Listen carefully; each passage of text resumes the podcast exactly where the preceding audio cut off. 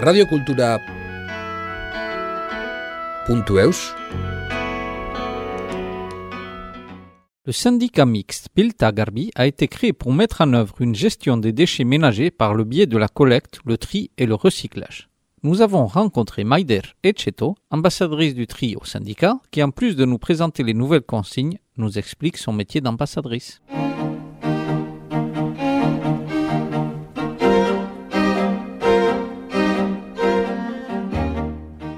Le but maintenant, c'est de ne plus forcément se soucier de la matière, se demander est-ce que c'est du plastique, de l'aluminium, du carton.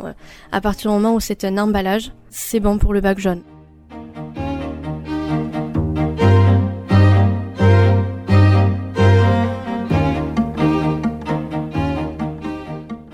Moi, c'est Maïder Etcheto, je suis ambassadrice du tri pour le syndicat de traitement des déchets Bilta Garbi, qui intervient sur l'ensemble du Pays Basque et sur le Béarn des Gaves.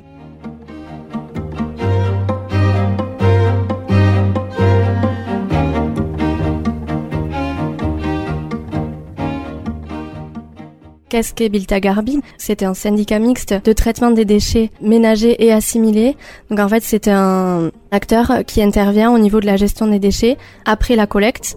La collecte étant effectuée par les collectivités, donc euh, la communauté d'Aglo Pays Basque ou la communauté de communes du Béarn des Gaves. Le syndicat mixte, en fait, il intervient pour le traitement. Donc il y a différentes usines sur le territoire qui travaillent au quotidien pour faire quelque chose de nos déchets. C'est une compétence en fait qui a été transférée et donc le syndicat travaille pour les collectivités.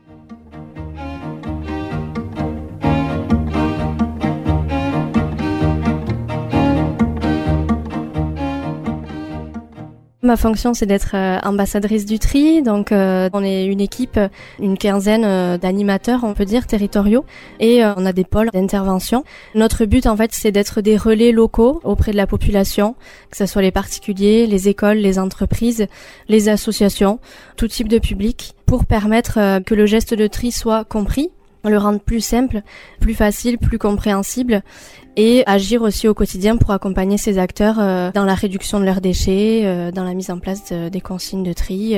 C'est vraiment d'être un relais local.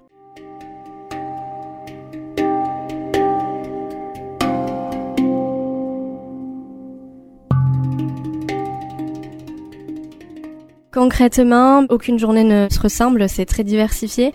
On intervient dans les écoles, voilà, on a un programme pédagogique euh, qu'on décline euh, par rapport à des niveaux. Dans la pratique, on peut aussi faire de la sensibilisation de personnel dans le cadre de leur travail, sensibilisation de bénévoles euh, dans les associations. C'est surtout voilà de la sensibilisation au quotidien auprès de divers acteurs.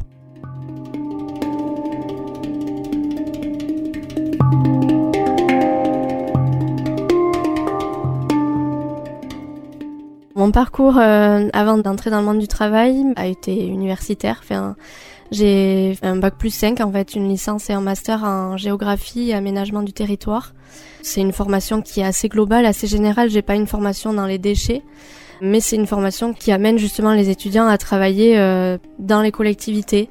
Donc que ce soit communauté de communes, euh, département, région, syndicat, sur tous les thèmes liés au développement durable.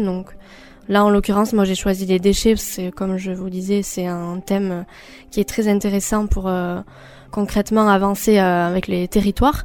Mais on peut aussi travailler euh, dans les mobilités douces, dans la sobriété énergétique, voilà, dans plein de thèmes différents qui sont liés au développement durable.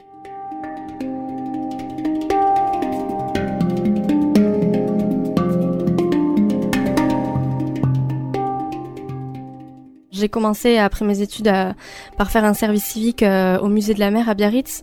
Et c'est de là que je me suis pas mal formée euh, au travail avec les enfants notamment puisque j'étais guide pour les groupes et les scolaires.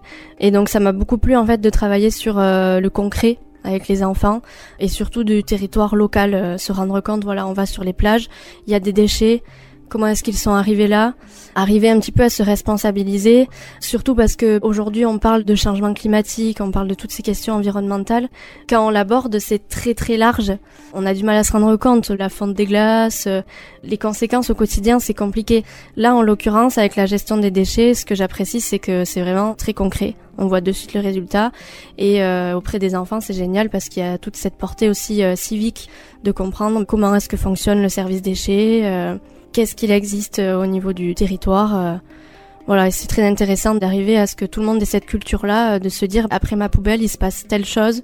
C'est important que je le fasse parce que c'est pour mon territoire en fait euh, ben, auquel on est tous attachés et c'est une des actions qui a le plus d'impact en fait au quotidien. Donc euh, c'est facilement euh, concrétisable en fait pour rendre le geste effectif quoi.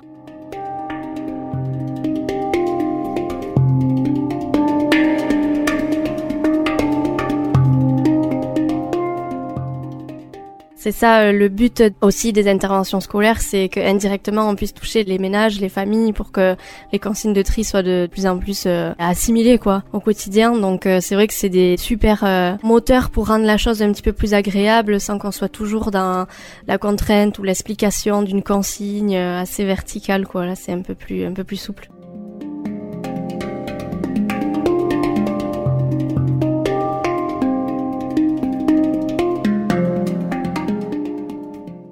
Depuis le début d'année, donc euh, on a un gros changement au niveau des consignes de tri. Concrètement, en fait, c'est une nouveauté qui rentre en vigueur sur l'ensemble du territoire français et qui vise à euh, rendre le tri plus facile. Pourquoi? Parce que ben dès qu'on partait en vacances, euh, on se rend compte qu'en France, il y a une multitude, enfin, il y avait une multitude de consignes, même de couleurs de poubelles. Donc, on se perdait facilement. Là, ce qui se passe, c'est que normalement est harmonisée déjà la couleur jaune pour la poubelle du tri et sont harmonisées aussi les consignes, donc à savoir ce qu'on va venir déposer dans ces bacs jaunes, qui soient individuels, c'est-à-dire euh, une maison a son petit bac jaune qui sort euh, en fonction d'un calendrier de collecte, ou des gros bacs jaunes collectifs pour un quartier ou comme ça sur lequel on se rend en voiture. L'ensemble de ce qu'on y met à l'intérieur est identique.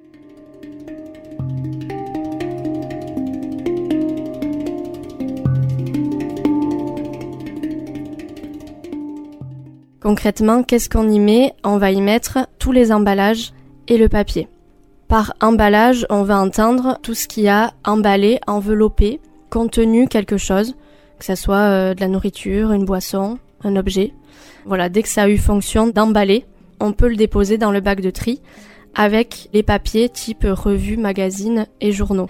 Pour ce qui est des emballages justement de gâteaux un petit peu plastifiés, oui, on peut. Euh, en fait, le but maintenant, c'est de ne plus forcément se soucier de la matière, se demander est-ce que c'est du plastique, de l'aluminium, du carton. À partir du moment où c'est un emballage, c'est bon pour le bac jaune. Donc il y a énormément de choses justement qui rentrent en compte.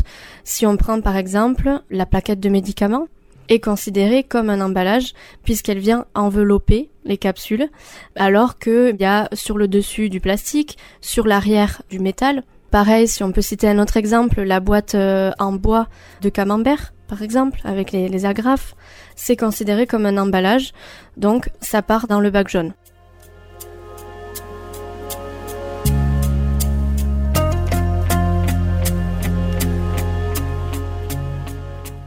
Qu'est-ce qui va rester dans cette poubelle noire? Beaucoup de monde se la pose, cette question. Il va falloir faire la distinction entre ce qui n'est pas un emballage, ni du papier, puisque tous les emballages et les papiers donc se trient désormais ensemble et en vrac dans le, bac de tri. Donc dans le sac noir, dans le sac poubelle, vont rester donc toujours les restes alimentaires, éventuellement les restes aussi de préparation des repas, tout ce qui est épluchure, coquilles d'œufs, si on n'a pas de composteur vont rester euh, les déchets souillés, donc tout ce qui est euh, couches, protection hygiénique, les litières de chat, voilà, tous ces déchets un petit peu sales, et des déchets qu'on confond avec le papier généralement, puisque donc dans le bac de tri, on va y déposer que les revues, les magazines, le courrier, les journaux, mais tout ce papier qui va être, euh, par exemple dans les toilettes, les papiers d'essuie-mains, le sopalin, les serviettes en papier, les mouchoirs, voilà, tous ces déchets un petit peu euh, souillés restent dans le sac poubelle. On ne les met pas dans le bac de tri. Et enfin vont rester les petits objets. On essaie d'insister là-dessus quand on dit que voilà tous les emballages en plastique notamment vont se rajouter dans le bac de tri. Un objet en plastique n'y va pas. Donc euh, par exemple une brosse à dents n'est pas un emballage, c'est un objet tout seul. Une brosse à dents, les cotons-tiges, les rasoirs, les stylos, voilà ce genre de petits objets euh, tout seuls vont rester dans le sac poubelle.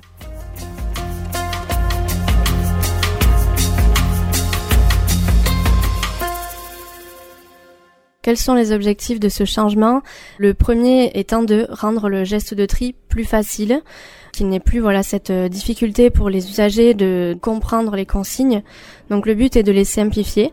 Indirectement, le but étant que ça ait euh, une incidence aussi sur le recyclage, de manière à faire euh, émerger des gisements, c'est-à-dire une, une, quantité importante de tous ces emballages, qu'ils soient collectés de manière importante pour qu'il y ait des filières de recyclage aussi qui s'intéressent à la question et que des filières se mettent en place. Donc indirectement aussi, la suite, c'est d'arriver à recycler l'ensemble de ces emballages.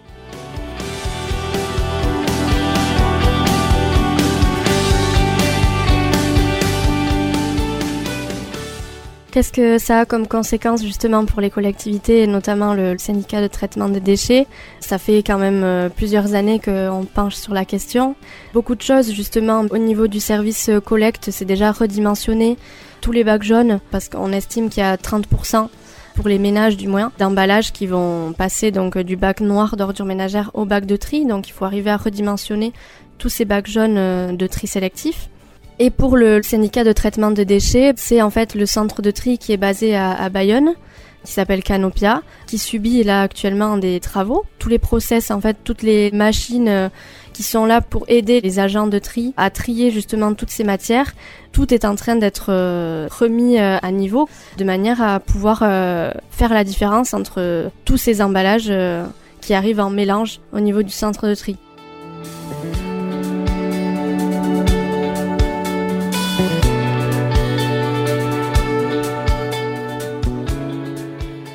On estime que c'est pour le printemps que le centre de tri va être euh, terminé.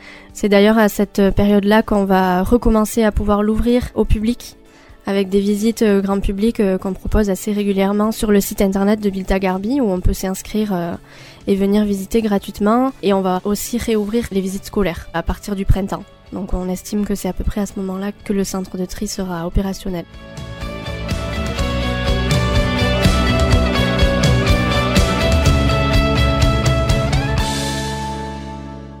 J'imagine que oui, les habitants sont prêts à jouer le jeu, notamment sur certains territoires euh, français euh, où il existe un système de tarification incitatif. Ça pousse vraiment l'usager à jouer le jeu puisque ça a un intérêt financier. En fait, au niveau de la manière de payer les déchets par euh, l'usager, il en existe plusieurs manières. Donc, en l'occurrence ici sur le Pays Basque, c'est ce qu'on appelle la TOM. Donc, c'est une taxe qui est dans la taxe foncière. Mais par exemple sur le territoire du syndicat Biltagarbi, sur la partie béarnaise, donc le Béarn des Gaves, ça représente à peu près 18 000 habitants, eux sont en ce qu'on appelle une redevance incitative, où ils payent en fait une taxe directement au service déchets en fonction d'une production au litre des ordures ménagères, donc des sacs poubelles. De la poubelle noire. Donc ça incite vraiment à mettre énormément de choses dans le bac jaune et à trier, ou à aller à la déchetterie, ou à aller jusqu'à la borne à verre.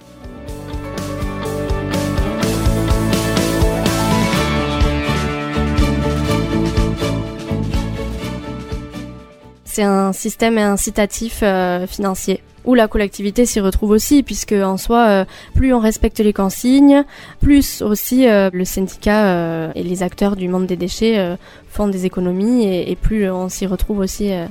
on y gagne tous en fait à respecter les consignes, mais on ne le sait pas forcément. C'est une décision politique en fait. Après, c'est un système qui est très très lourd à mettre en place. Il faut constamment mettre à jour un logiciel pour que vraiment sur chaque foyer on sache qui habite là, qui est aussi un dimensionnement euh, de l'équipement. Donc c'est au, quotidien c'est très très lourd. C'est pourquoi c'est vrai que c'est plus facile à mettre en place dans des secteurs assez ruraux euh, où on arrive à avoir un suivi euh, quand même au quotidien quoi.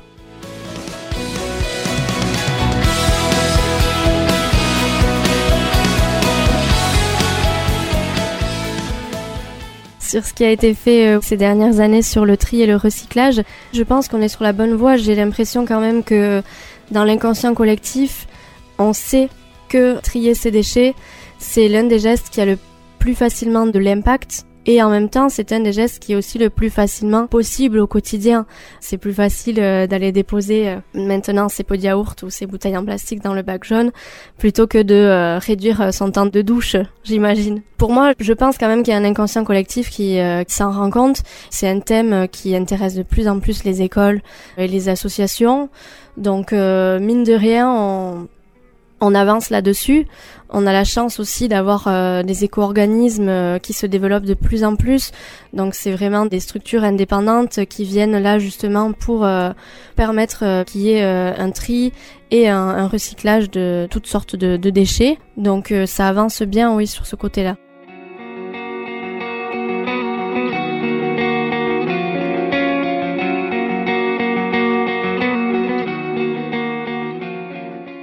Mon rêve serait qu'on continue à entretenir euh, notre territoire qu'on aime beaucoup, soit le Pays Basque ou le Béarn des Gaves, qu'on arrive à vraiment euh, beaucoup plus euh, être conscient de l'importance de nos actes et de nos gestes, nos petits gestes de tous les jours, pour prendre soin de notre environnement et de si beaux paysages qui nous entourent.